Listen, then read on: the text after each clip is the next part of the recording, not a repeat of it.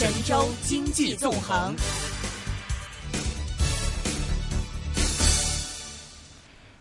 神州经济纵横，现在我们的电话线上接通是接通了明远投资投资总监韩耀峰老师，韩老师你好，韩老师你好，哎韩总，你好，大家好。好久没有跟你联络了啊。那么，港股是三年半的高位，今天 A 股也创了年内高位啊。那么我看到 A 股的这个网上的评论都说，是否进入牛市，或者牛市已经是否开始了等等，就是大家都用这个牛市来呃来期待、期盼的。你觉得是不是已经开始了？呃，我们可以看到有一些正面的因素呢，在这几个月当中是在不断的在在酝酿，在积聚当中。呃，市场本身后边的表现呢，还需要有这个持续的这个政策和这个经济的表现来做支撑，还需要呃整体来说，我觉得呃相对比上半年看呢，应该呃相对乐观一些。啊，这个韩老师啊，我可不可以打你座机二三九八那个呢？呃，我我现在在外面。哦，你在外边、啊哦，可能因为信号是有点有一点点不是那么清晰哈，呃，没关系哈，你就没有固网是吗？没没有没有，我现在在外边。哦，没没关系哈，你就说可能下半年会好一点，你的意思就是说嗯言之过早。如果说是牛市开始，是这意思吗？呃，现在只能说是政策的这个趋向呢是在向好，经济的层面呢也会也有一些正面的表现。是不是牛市呢？牛市是结果，要要最终来看的。要就是对于我们做投资来说，在这样一个环境下是可以做的。嗯嗯嗯嗯嗯，嗯，是可以相对乐观一点，是可以做的，但是不代表说，呃，你就已经确认它会，呃，上升到什么位置，是一个什么样级别的牛市。明白这这个是最终的结果。明白。但是现在主要是什么原因让的我们看好了？是经济数据好了，还是说纯粹是在沪港通这个消息？呃，是这样的，就是从六月份开始呢，就是五六月份开始呢，就是当时市场上比较担心的呢是这个五六月份这一段时间，这个信托产品就是二季度、三季度信托产品到期的，这个可能会出现违约的这种情况，对于经济的冲击。同时，房地产的这个销量也在萎缩，那么市场上对于经济的下滑的这种担心越来越越越剧烈。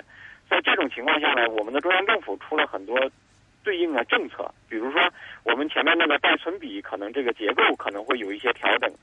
另外一个呢，就是最近一段时间我们有一些定向的，比如定向的降准、定向的宽松，我们呢也有类似像美国的 QE 一样的政策也在酝酿当中。嗯。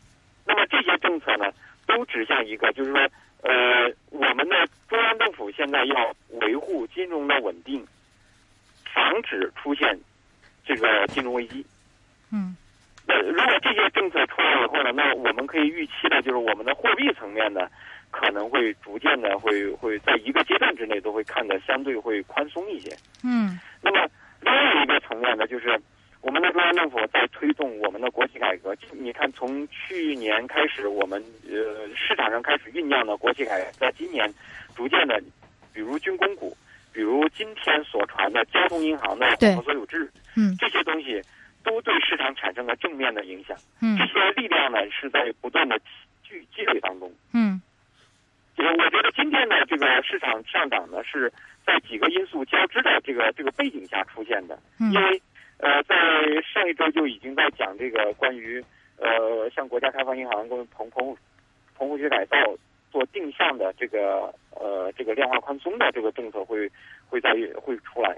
嗯那么呃，不管是港股还是 A 股，还有这个沪港通的这个背景，然后大家觉得这个呃资金对相互的流动带来了整个这个市场的活跃，呃，这些因素就是经这个我们资金的层面现在在宽松，然后我们的国企改革也在做，这个时候呢又又通过沪港通，通过 QF 向国内去输血，呃，还有一个呢就是我们的这个如如果是我们的混合所有制在推动，那么企业的企业的这个情况在改善。你比如像交通银行，交通银行现在大股东百分之二十六的股权，那么实际的二股东已经是百分之二十的股权，并且汇丰银行都有百分之二十的股权。嗯如果在这个基础上再进一步的做混合所有制，嗯那会怎么做呢？会不会是我们的控股地位都有可能会发生变化呢？这些这些事情如果会有预期，那就是我们可能这个后续的这个改革的力度会比较大。那这样这样的话呢，如果说政府控制了我们的金融出现危机，然后呢，企业呢，这个呃银行这这边又在做改革，好那么它就有可能提升这个市场的预期。现在我们银行给的估值是金融危机的背景下的一个估值水平，四五倍的市盈率，它是代表的是我们是担心我们的金融可能会出现重大的问题，可能带来银行。企业银行本身可能这个盈利会出现大幅度下滑，甚至它的资产可能会出出现缩水，这么一个背景下给的这么一个估值。那么如果说这些条件发生一些变化，市场可能会调升对这一类企业的估值水平。我觉得这是推动这几天上涨的一个主要的背景。嗯，那也就是说，真的整个大环境有所改变，所以这个声势不只是短短炒作什么沪港通的借口而已，是吗？呃，对，呃，如果是仅仅炒作沪港通的话呢，有可能到沪港通兑兑现的时候，也就应该也就差不多了，因为因为你的上涨并不是由于一些基本面因素的改变，而是因为你的价格比对方的价格有个差价。嗯呃，这种这种上升，它往往是上边是有极限的。嗯那现在大的背景应该还是，呃，政府在货币政策的积极，再加上国企改革的积极，这两条线，让这个市场产生了一些积极的这个积极的这个这个预期。嗯，一个是国企改革，一个是货币政策的宽松，然后整个的这个呃政策的宽松，所以令到这个市场有一定的这个预期。不过我再讲回，如果比如说在房地产，不是现在有很多几十个城市说这个有放宽这个限购这个措施吗？刚才有说定向宽松、定向这个存准，那似乎。这些是好消息吗？当然，我们现在从股市来看是好消息，但是为什么会有这些措施出来？是因为这市场真的很差，才会有这些消息出来吗？那那也就是说，那实体经济真的很差吗？呃，事实上，在五六月份之前呢，市场上最担心的就是今年我们的金融稳定会出现挑战。就是主要就是大量的信托产品到期，对对。但是在五六月份当中呢，你看，呃，中央政府出了一个八个省市可以发债，就是我们的地方政府可以发债，因为我们之前谈的这个为什么这个资金链这么紧张了？因为我们的地方政府在消耗资金，因为地方政府手上他他以前主要是土地财政，那么他们有地方他要投资他所需要的地方这这个融资平台，他们是不惜。不，对于这个利率的敏感度不是那么高，所以他们从市场上吸了大量的资金。那么这些资金呢，又投在这个这个一些基础建设当中，有一些呢实际上是在空转。那么如果这些信托这一类的产品，他们都很大的存量在影子银行，如果这一块出现了问题，那么就是我们的金融系统可能就会受到挑战。明白。那那么现在呢，就是中央政府，我们我们现在可地方政府现在有八个省市可以发债，它可以发债了以后呢，就是舒缓了地方政府的财政压力。嗯，它这种对市场的抽血的行为呢，就有可能得到舒缓。好呃，不仅仅是这样，那么我们中央政府还在去做一些，比如我们的呃银行的贷存比，我们现在是希望控制影子银行的规模，那么我们就需要增加银行的信贷能力。嗯嗯嗯。那么银行的贷存比的这个结构呢？有可能会做一些调整，调整之后，有一部分银行呢，它这个这个这个贷款的能力可能就会得到提升。这这这是从一个方面，这是放资金的一面。啊。最最近一段时间在讲呢，比如像国家开发银行的这这个这这个抵押贷款呢，这些东西，实际上是类似像美国 QE 的这种做法，就是他们可他们就是一种这个这个定向的，我现在可以向这个。这个我我的部分功能性的银行，我给你向你输入资金。嗯。然后还有一个就是，我们有很多那个那个那个这个这农村信用社什么之类的，他们是可以前一段时间有这种定向降准的这种措施，嗯，也是增加他们的信贷能力。实际上，这都是向市场输血的一种行为。嗯嗯。而这种输血的行为呢，它通过定向的方式在做，但是最终呢，它可以舒缓到我们通过这个这个我们的金融领域，通过我们的这个实体经济的运行，舒缓到我们可能原来所担心的这些这个这个呃，我我有一部分金融机构可能会遇到的这种情况，嗯，可能会会会会得到舒缓了。这种概率发生的概率会在大大的下降。那么这样的话呢，那么发生金融危机的这个概率在大大的下降。嗯，如果这样的话呢，在市场上就会呃开始在逐步的观察中央政府的动作的时候，嗯，对于这个这个是后续的这个资金的宽松啊预期在不断的提高。嗯，这是最近一段时间市场上呃我觉得上涨的一个主要的一个主线。嗯嗯嗯，那也就是说，那那比如说，这今天才炒这些内这个内地的这些银行股嘛？但是我们炒今天是因为说那个交行，刚才你也提到了，交行可能引入混合经营啊等等哈。那如果这样说的话，是你说其实是因为这个金融风险再次降低的话，那是不是应该金融行业是为主呢？但是我们看到好像全面的都。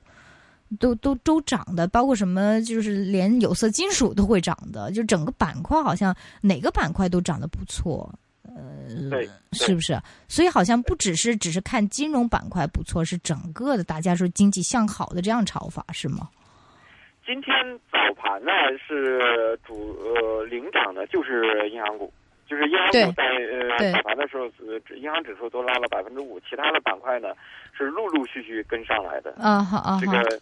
但是之前的这个市场的这个活跃度啊，就是从呃六月份以后，这个市场的活跃度呢，实际上是一直在增加的。虽然我们的指数的表现是不行的，但是市场的活跃度实际上是还是在不断的在增加的。就是呃，比如军工的炒了一波，嗯，那么沪港通炒了一波，是这个就是从原来的这这种这种题材性的炒作，逐渐的向一些大市值的股票在在逐渐的过渡。今天银行股又又开始启动，嗯，那么。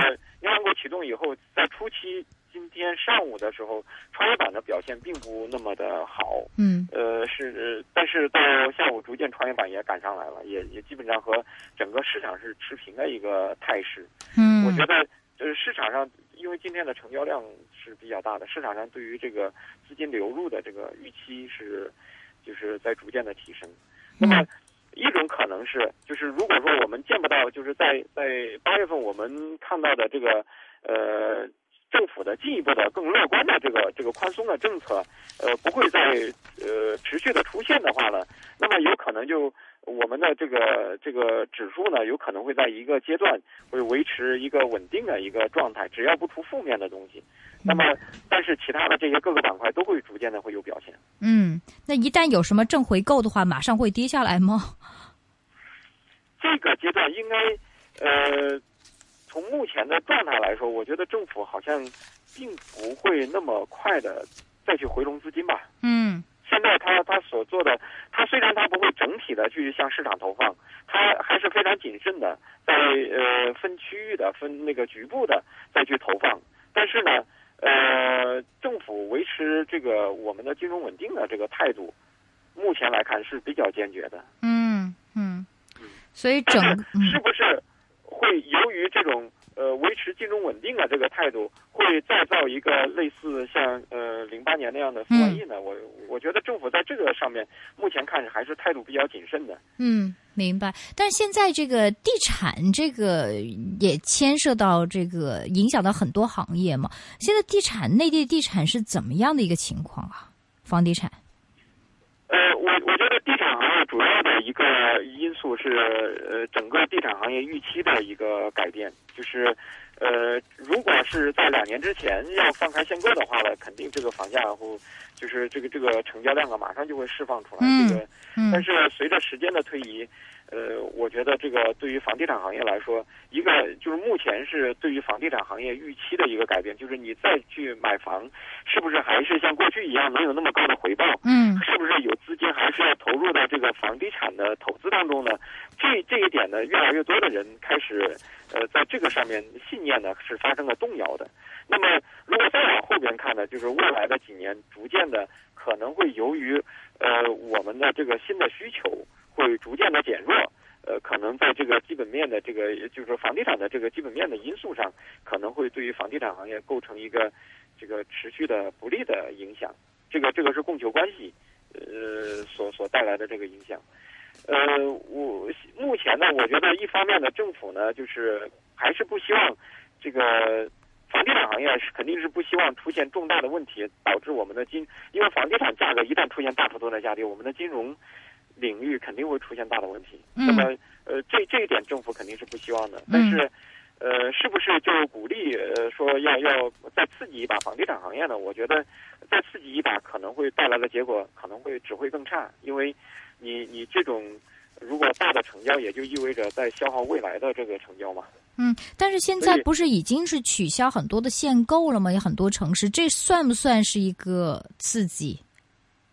呃，取消限购，我认为可能是由原来的非常态，逐渐的进入到一个常态的一个一个哦政策环境吧。嗯嗯嗯因为限购本身并不是一个常态的一个政策环境。嗯嗯嗯市场的这这种呃需求逐渐的减弱，它逐渐的在在在把这种非常态的这种政策取消掉嘛。嗯嗯嗯那么，如果说政府真的想那个要要再刺激一把房地产行业，那最有利的就是降息了。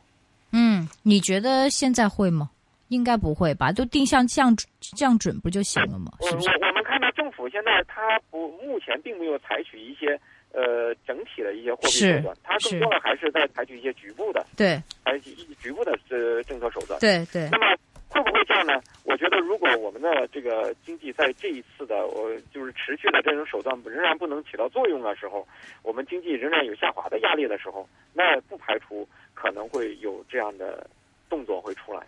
嗯，明白。现在你觉得现在今天炒券商、炒内银，我们香港呢，就是几乎呃方方面面都已经从上个礼拜开始炒。其实这次我们香港炒的比你们还早一点，上个礼拜 A 股还没有太大反应嘛，对不对？虽然有局部的反应，但是今天的 A 股才整体的反应出来，而且成交配合哈。你觉得接下来这个策略应该怎么部署？呃，比如说从 A 股方面，你。大概觉得年内还有多少的上涨空间，而且哪哪一类的板块你是看好的？呃，我我觉得这个对于这个上涨空间，这这个这个东西比较难以判断，因为因为这里边取决于很多这个，比如持续的这种政策的刺激啊，嗯或者是我们我们后续的经济表现，它需要需要很多东西来做支撑。是呃，它判断的难度实际上是比较大的。对，能说也就是瞎猜的，对不对？外面都说我看两千五、千两千四都没有任何的科学根据的。对对对对，因因为每年、呃、都是那么说对呀年初都那么说都是惨不忍睹的。对呀，肯定的。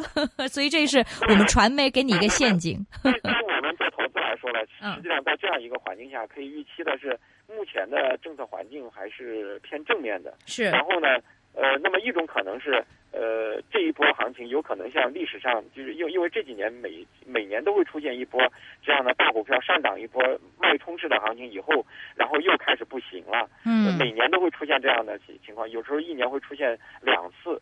然后今呃今年的这一波现在又出来了，那么是真的是牛市来了，还是说呃是持续的这个呃就是就是只是一波脉冲行情，后边还是不行啊？我觉得其实去判断这个的难度呢是比较大的。嗯呃，那我我但是在在操作上比较容易，就是目前的这个环境是比较有利的。呃，我认为呢还是呃基于基本面的情况，然后去去挖掘一些股票，呃，你可以做。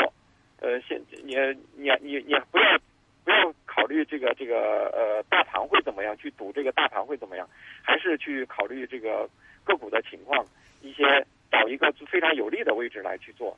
然后在这样一个背景下，呃，即使市场环境呃差一点，然后你你由于你这个企业的本身的这个基本面的支撑还能往上走，我觉得呃可能安全边际会够。